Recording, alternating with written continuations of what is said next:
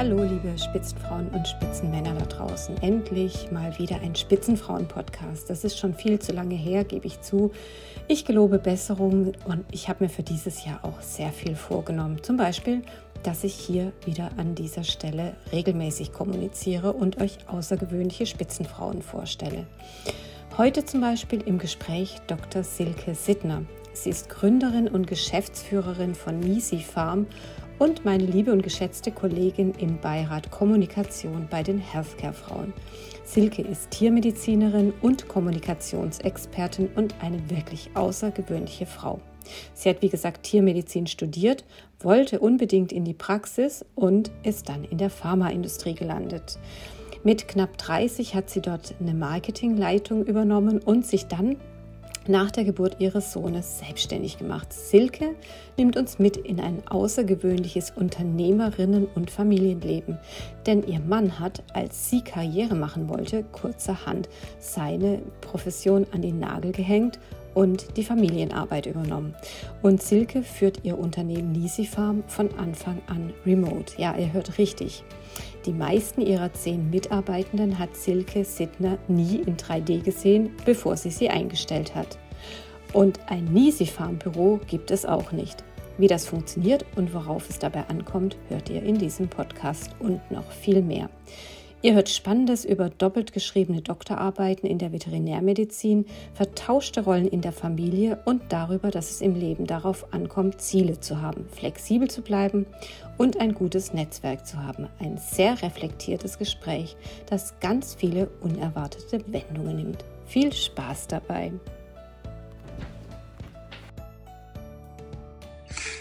Ja, vielen Dank, dass ich hier beim Podcast mit dabei sein darf. Mein Name ist Dr. Silke Sittner. Ähm, ich bin Geschäftsführerin der Nisi Farm. Und ja, wenn ich mein Leben in, in fünf Sätzen kurz beschreibe, dann bin ich im Bergischen, im schönen Bergischen aufgewachsen, ähm, bin dann zum Studium der Tiermedizin nach Gießen gegangen ähm, und bin nach dem Studium statt in die geplante, eigentlich immer fest eingeplante Kleintierpraxis in der pharmazeutischen Industrie gelandet. Und das hat mir sehr viel Spaß gemacht und da bin ich auch sehr gefördert worden, war dann mit knapp 30 Marketingleitungen. Und nachdem ich ähm, einen Jungen bekommen habe, bin ich dann, habe ich mich nach, na, danach dann selbstständig gemacht mit meinem damaligen Geschäftspartner und äh, wir haben zu zweit das Unternehmen aufgebaut. Und ja, jetzt bin ich seit 2018 alleinige Geschäftsführerin und habe zehn festangestellte Mitarbeiter, die alle im Homeoffice arbeiten. Ja, da kommen wir nachher gleich nochmal drauf, weil das ganze Thema Remote ähm, äh, Working, das äh, interessiert mich ja sehr. Ähm, letztlich sind wir auch so drauf gekommen, dass wir unbedingt mal zu diesem Thema ähm, was machen sollten. Ähm, jetzt hast du einen ganz schnellen Ritt durch dein Leben gemacht. Äh, lass uns mal ein bisschen noch mal reingucken. Wie kam es dazu, dass du Tiermedizin studieren wolltest und dann am Ende doch nicht dort gelandet bist? ja, ich wollte immer irgendwie was Praktisches machen und ähm, hatte erst ein Praktikum beim Kinderarzt gemacht und festgestellt, dass zwar das Richtige ist, aber Humanmedizin eben nicht. Und habe dann in der Kleintierpraxis Praktikum gemacht.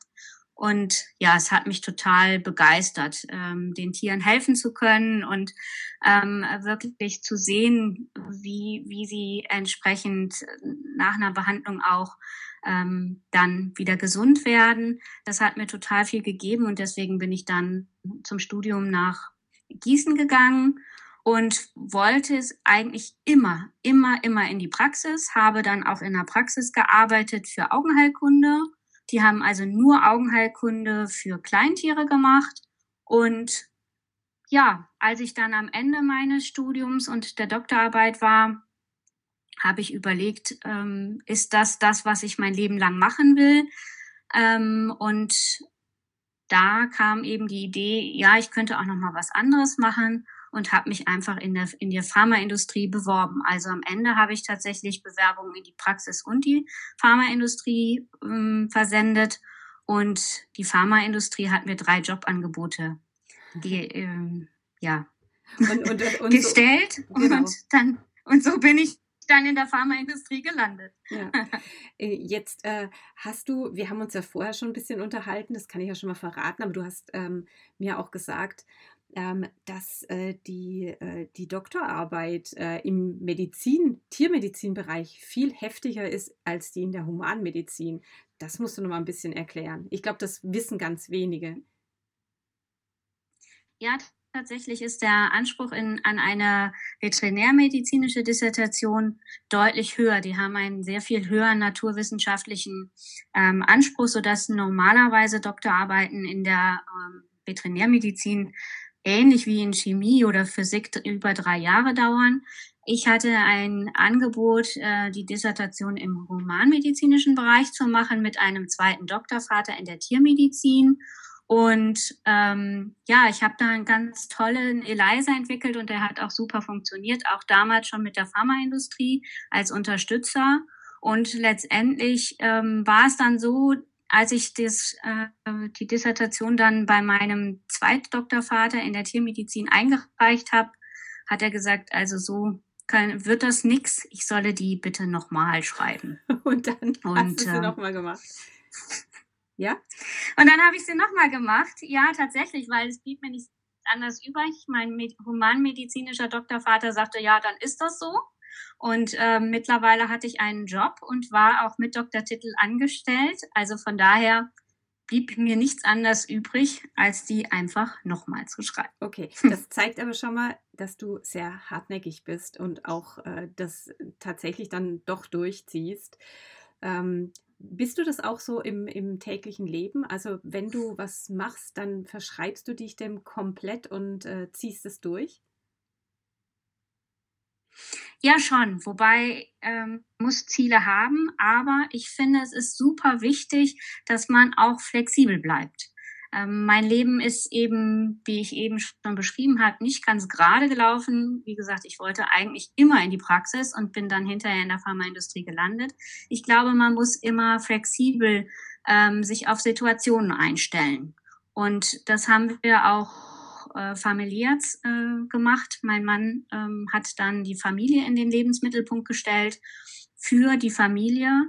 Und auch das haben wir flexi sind wir flexibel angegangen. Von mhm. daher, ja, man muss zielstrebig äh, sein, aber man muss eben nicht starr sein, sondern flexibel sich an die Lebenssituationen anpassen können. Also agil würde man heute sagen in der moder modernen VUCA-Welt.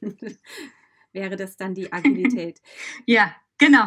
Ähm, du hast gesagt, dein Mann hat äh, im Prinzip äh, sich dann mehr oder weniger um die Erziehung eures Sohnes gekümmert. Ähm, wie war das damals? Wie alt ist dein Sohn jetzt und, und äh, wie war das damals? Wie habt ihr das miteinander besprochen? Also mein Sohn ist jetzt 15 mhm. und ja, mein, letztendlich ähm, haben wir das ähm, schon bevor ich oder als ich, bevor ich schwanger wurde, ähm, hat mein Mann gesagt, du, ich könnte mir vorstellen, auch zu Hause zu bleiben. Und damals hat mir mein Job als Marketingleitung so viel Spaß gemacht, dass ich gesagt habe, okay, ja, dann machen wir das. Ähm, Sage ich mal, die Familien waren nicht begeistert, äh, dass mein dass mein Mann dann in Elternzeit gegangen ist. Und ich habe auch eine Tagesmutter noch organisiert, weil ich dachte, vielleicht mh, hm, ist das doch ein bisschen zu herausfordernd, aber er hat es super gemeistert. Also die haben wir dann nach kurzer Zeit ähm, dann wieder abgeschafft letztendlich ist es so, dass die, dass er das super gemacht hat und mir damit absolut den Rücken freigehalten hat für, für meine Karriere. Also er hat ähm, Elternzeit gemacht und ist dann eben Teilzeit zurückgegangen, hat dann noch den Job gewechselt, also ist von einem promovierten Chemiker dann Fotograf geworden, okay. um letztendlich viel mehr Zeit ähm, für die Familie zu haben und flexibel zu sein und äh, ja, auf die Bedürfnisse unseres Sohnes und der Familie eben ja auch hier agil eingehen zu können. Okay, hört sich aber nach einer sehr reflektierten Familie an und hört sich ähm, auch, ähm, ich habe, also bei uns war das ähnlich, äh, darf ich sagen. Mein Mann hat dann auch gesagt, freiwillig, er bleibt dann zu Hause und ähm, ich durfte mich sozusagen voll ins äh, Be Berufsleben äh, reinwerfen, was wir bis heute nicht bereut haben. Und ähm, was du sagst, äh, das ist mir nicht fremd, äh, dass die Menschen drumherum dann irgendwie sagen, ja, das ist doch nicht normal. Also jetzt bleibt da der Mann zu Hause. Wir müssen ja denken, es ist 15 Jahre her. Ne? Also heute ist es viel normaler als damals. Ähm, wie, wie war das damals? Was haben deine Freunde, Bekannten, Familie, was haben die gesagt, als ihr das so entschieden habt? Ja, also wir haben halt für uns lange diskutiert und haben gesagt, aber das das ist unser Leben, ja, und entsprechend unser Umfeld hat doch erst sehr gestaunt und ähm, hat gesagt, also wie kann das sein? Ähm, er muss doch jetzt noch Karriere machen und ähm, das, das kann doch nicht sein. Er hat doch studiert und ja, also wir hatten da sehr viele Vorbehalte und letztendlich ähm, waren da schon auch Widerstände ähm, zu sehen. Aber wir haben gesagt, und das ist bis heute die beste Entscheidung unseres Lebens, dass wir gesagt haben, wir stellen die Familie in den Mittelpunkt und ja, und, ähm, organisieren so den Alltag. Und, und das hat, hat super geklappt. Nur in die äh, Krabbelgruppen, da ist er nicht gegangen. ähm, in den Frauenclub das hat er sich nicht gemacht. Das hat mein Mann im Übrigen auch nicht gemacht. Äh, er ist auch nicht auf den Spielplatz mit äh, den Kindern gegangen, weil er gesagt hat, da sitzt er unter lauter Müttern, das möchte er nicht. Aber die Welt ändert sich. Aber äh, äh, toll, finde ich klasse. Jetzt ähm, finde ich sehr spannend. Du bist ja dann irgendwann an einem Zeitpunkt, wo du ja eigentlich auch auf einem guten Karriereweg warst, hast du gesagt, du machst dich selbstständig oder gründest ein eigenes Unternehmen. Ähm, vielleicht erzählst du das nochmal ein bisschen, weil das ist ja schon auch erstaunlich, dann aus eigentlich so einer äh, guten Situation, wo man alles hat, äh, den Sprung ins Unternehmertum zu wagen. Ja, den Schritt zu gehen in die Selbstständigkeit kam letztendlich daraus, dass ich nach der Elternzeit zurückkam in ein Unternehmen, in ein großes Unternehmen und ich im mittleren Management war. Ich war Marketingleitung, hatte zehn äh, Mitarbeiter, über 100 Millionen Umsatzverantwortung, aber letztendlich war ich immer der Puffer zwischen dem Top-Management und den Mitarbeitern. Und da blieb wenig Zeit für Projekte, Projektarbeit, für die ich eigentlich brenne. Also ich habe in der Zeit auch überlegt, was ist mir wichtig im Leben und was will ich wirklich. Und ich wollte eben nicht unbedingt Mitarbeiter, äh, Management und Politik, äh, sondern ich wollte Projektarbeit machen. Mhm. Das war mir super wichtig. Und deswegen haben wir, habe ich mich damals dann mit meinem Geschäftspartner, der vorher mein Chef war, ähm, selbstständig gemacht, um wirklich in Projektarbeit äh, Produkte voranzubringen. Mhm. Und das musst du jetzt mal noch mal ein bisschen näher erklären. Was macht ihr genau? Welche Projekte bringt ihr voran? Wie sieht das aus? Genau, wir springen praktisch ein, ähm, wenn Kapazitätsengpässe sind, aber nicht als Incomes-Manager, sondern wir betreuen praktisch im Auftrag der Firmen Projekte. Das kann sowas sein wie die Organisation einer Pressekonferenz. Jeder weiß, dass das wichtig ist, aber Zeit dafür, das wirklich zu organisieren von Unternehmensseite her, hat eben kaum jemand. Oder Aufklärungskampagnen. Wir haben zum Beispiel eine Aufklärungskampagne für Prostatakrebs Früherkennung gemacht.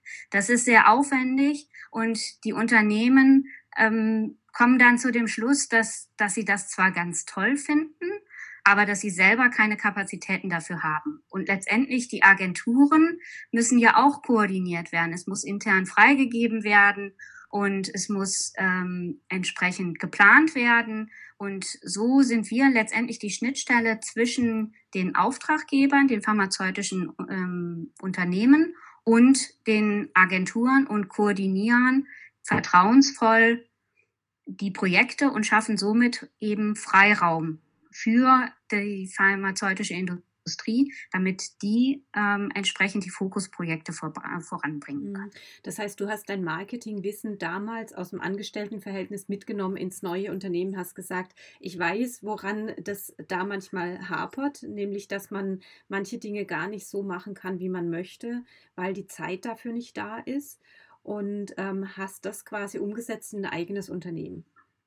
Ja.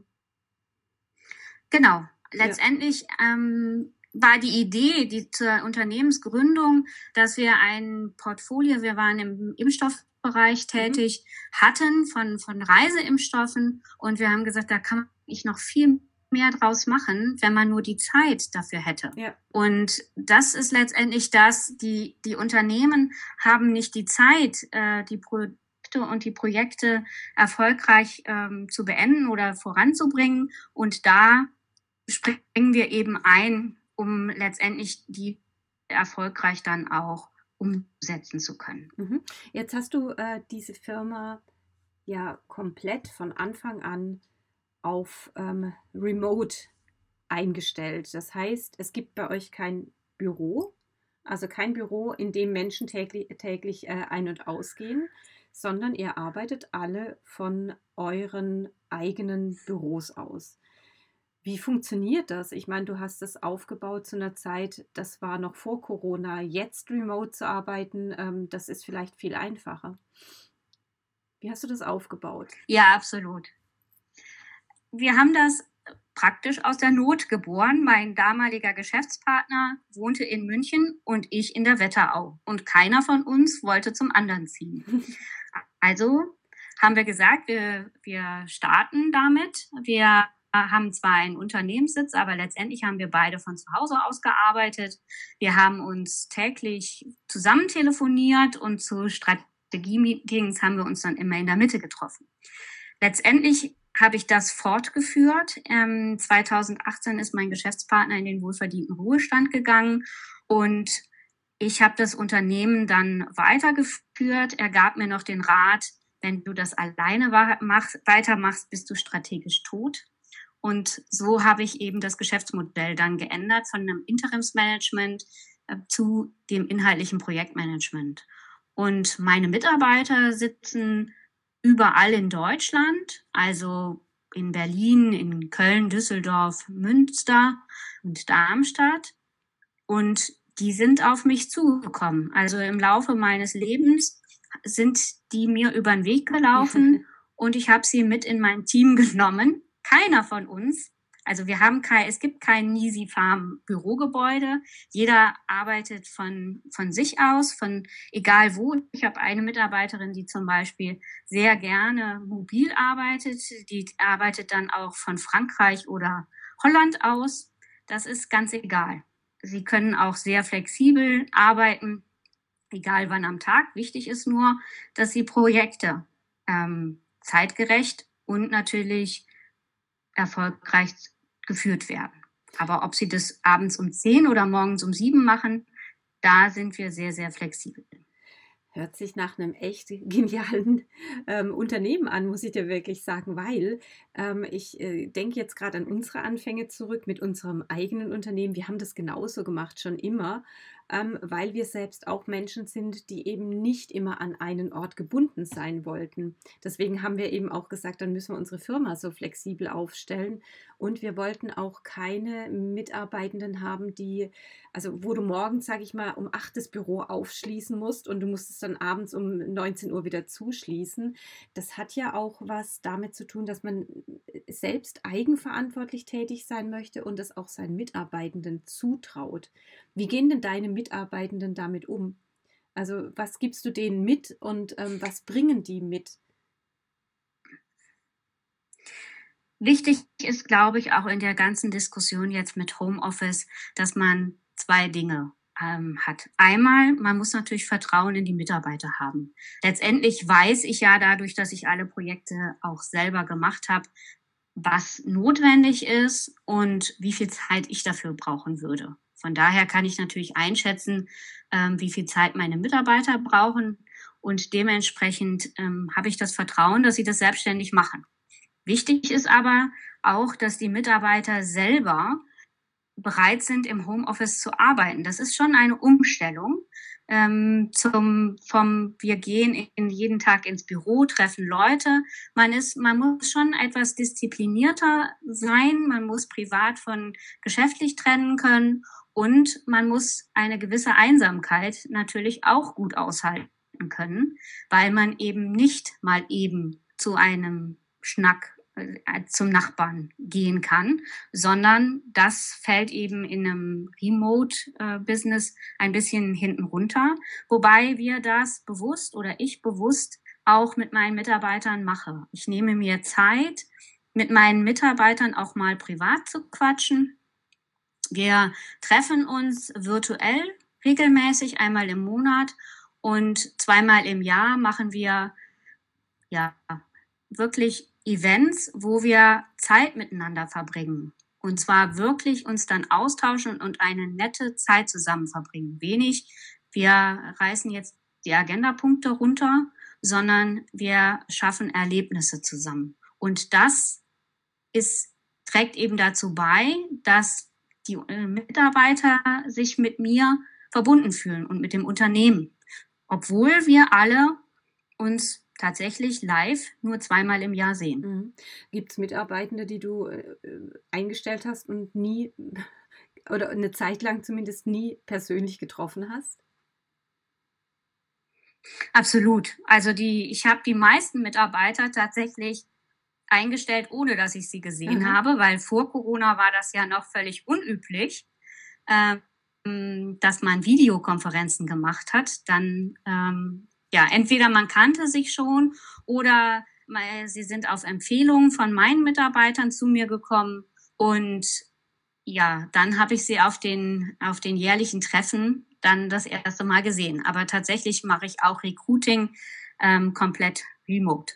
Okay, und wie, wie, wie machst du das? Was ist bei dir denn ausschlaggebend? Also ich meine, jetzt machen ja viele ähm, das Recruiting und auch das Onboarding, äh, Boarding äh, remote. Ähm, aber was ist bei dir ausschlaggebend? Wie, wie spürst du es für jemanden?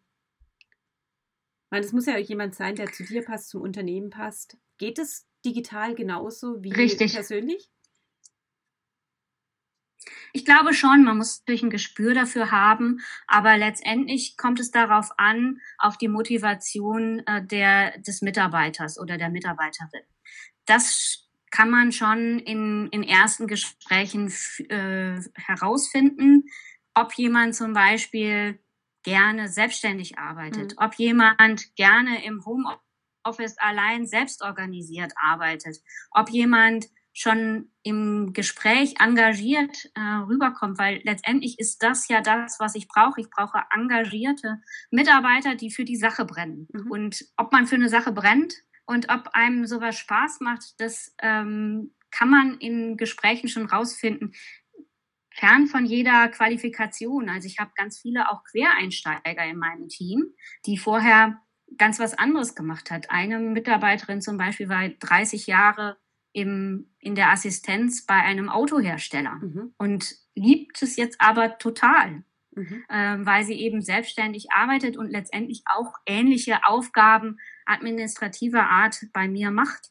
Also das kann man schon, finde ich, wenn man aktiv zuhört, herausfinden. Mhm, mhm. Aber es braucht natürlich auch bei dir ähm, eine gewisse Festigkeit, eine Haltung, weil du hast ja, ich sag mal so, jetzt, jetzt gehen wir mal in das Thema äh, Führung über. Du hast ja kein ähm, direktes Kontrollinstrument.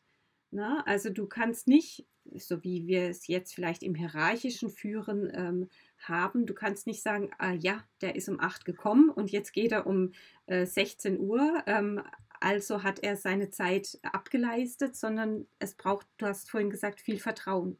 Was braucht es von deiner Seite aus noch?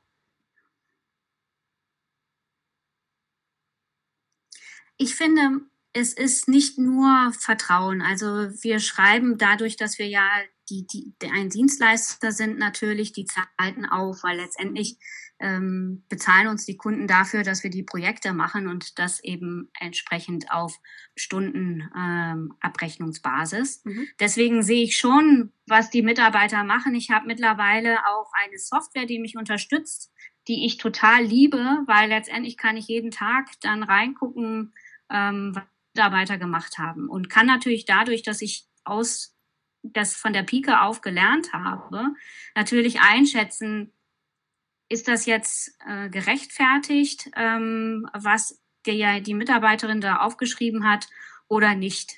Und letztendlich gebe ich diese Beschreibungen dann ja auch an den Kunden weiter, sodass dann ja letztendlich auch jedes Mal der Kunde wiederum, ähm, sage ich mal, beurteilt, ob die Leistung, die wir gebracht haben, das auch wert ist. Also so dass wir schon auch eine gewisse Kontrolle haben, aber natürlich im täglichen in der, in der täglichen Arbeit äh, ist man super flexibel. Mhm. Also das heißt, es kommt darauf an, dass es eben gemacht ist in dem Zeitumfang, in dem Rahmen, in der Qualität, die man es haben möchte, aber man kann sich das dann aussuchen, wann man das macht, ja. Und ich muss genau, also letztendlich kommt es darauf ja. an, dass man, dass man die Arbeit macht, engagiert macht mhm.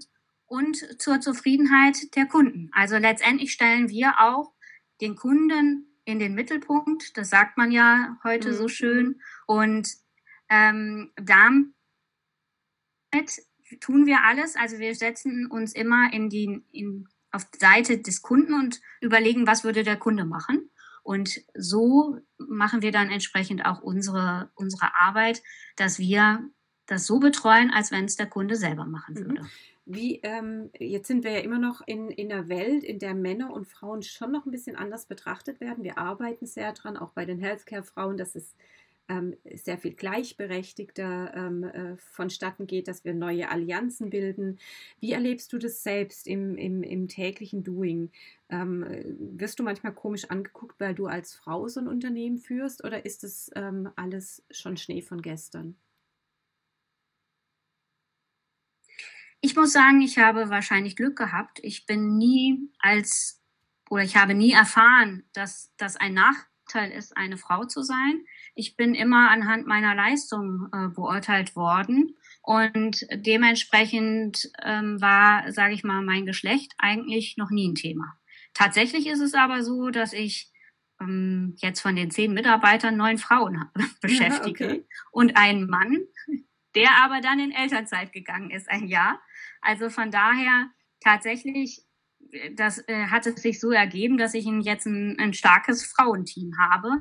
Und natürlich mir wichtig ist, dass das auch nach vorne gebracht wird, weil letztendlich sieht man ja aus der Berichterstattung, auch wenn es mich jetzt persönlich nicht betroffen hat, ich auch nie die, das Gefühl hatte, ich würde benachteiligt. Ähm, eben doch in Gesprächen, auch bei den Healthcare-Frauen, ich feststelle, dass das eben bei vielen anderen ganz anders gelaufen ist. Mhm. Was, läuft. Was würdest du sagen, was hat dir denn dabei geholfen, dass du ähm, so erfolgreich jetzt auch ein eigenes Unternehmen führen kannst? Ich glaube, es ist wichtig, eben das private, ein stabiles privates Umfeld zu haben, eine, ein, ein Privatleben, das einen trägt. Und man muss die richtigen Leute treffen, auch ein Netzwerk haben ähm, von Leuten, die einen fördern und letztendlich auch ja zu dem machen, was man mit ist. Also ich hatte sehr, mein Geschäftspartner zum Beispiel war je ist jemand, der mich immer gefördert hat und äh, der letztendlich der beste Geschäftspartner ever war, weil er einfach den Freiraum auch mir gegeben hat. Der war, ist 20 Jahre älter als ich und war halt, ja, mit allen Wassern schon gewaschen. Mhm. Und du hast gerade noch mal das Thema Netzwerk vielleicht das zum Schluss erwähnt. Wie wichtig sind denn Netzwerke, jetzt nicht nur Frauennetzwerke, um so ein Business äh, tatsächlich am Laufen zu halten? Was würdest du da ähm, uns noch mitgeben wollen? Netzwerk ist das A und O tatsächlich, weil ich habe eine Analyse über meine 15 Jahre ähm, Selbstständigkeit gemacht und ich würde sagen, 90 Prozent meiner Aufträge sind über Netzwerk entstanden. Also von daher ähm, ist Netzwerk wirklich ein, ein wichtiger Faktor, den man nicht unterschätzen sollte. Wow, sehr gut. Und ähm, ich erinnere mich dran, dass meine Kinder mal, ähm, als sie gefragt worden sind, als sie noch kleiner waren in der Schule, was äh, ihre Eltern so machen, dass sie gesagt haben, Mama geht immer Kaffee trinken oder Sekt trinken abends. Äh, und das war das, was sie gesehen hatten, was ich lange Jahre als Netzwerkarbeit ja auch bezeichnet habe.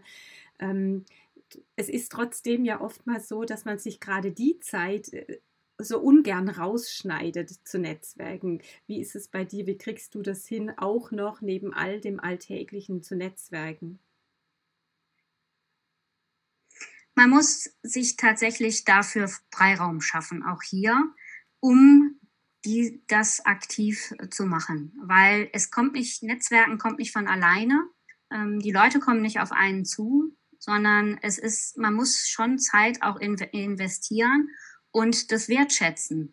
Ähm, und das tue ich und versuche eben dem auch entsprechend Freiraum in meiner Arbeit zu geben und das eben als ein prioritäres Projekt zu sehen. Super. Und jetzt allerletzte Frage an dich, wenn du den Frauen, meistens hören Frauen äh, diesen Podcast, wenn du denen was mitgeben ähm, würdest, was ähm, würdest du ihnen mitgeben wollen? Ich finde, am wichtigsten ist wirklich zu gucken, was will ich im Leben? Das ist das, das Allerwichtigste. Also passt das, was ich jetzt anstrebe, zu dem, was ich eigentlich will. Also im Sinne von Neudeutsch Work-Life-Balance. Ist das, was ich wirklich will, auch das, was ich tue? Und dann muss man sich überlegen, das, was ich tue, wenn ich alle Vor- und Nachteile gegeneinander abwäge, bleibt dann unterm Strich ein positives Ergebnis übrig. Dann finde ich, hat man alles richtig gemacht. Wenn nicht, sollte man sich überlegen, ob man nicht doch vielleicht einen anderen Weg gehen kann. Und aus meiner persönlichen Erfahrung kann ich sagen, dass es jederzeit möglich ist, sich zu verändern. Wie gesagt, mein Mann ähm, hat nach einem Promotionsstudium alles in den, in den Mittelpunkt des ähm, oder die Familie in den Mittelpunkt gestellt und ja, hat seine Karriere an den Haken gehängt. Und das ist eben das Wichtigste, finde ich, dass das entsprechend passt zu dem, was man will. Es, ist, es klingt einfach, man muss aber davor zu sich selber finden, um dann ein glückliches ja, Berufs- und Privatleben zu haben.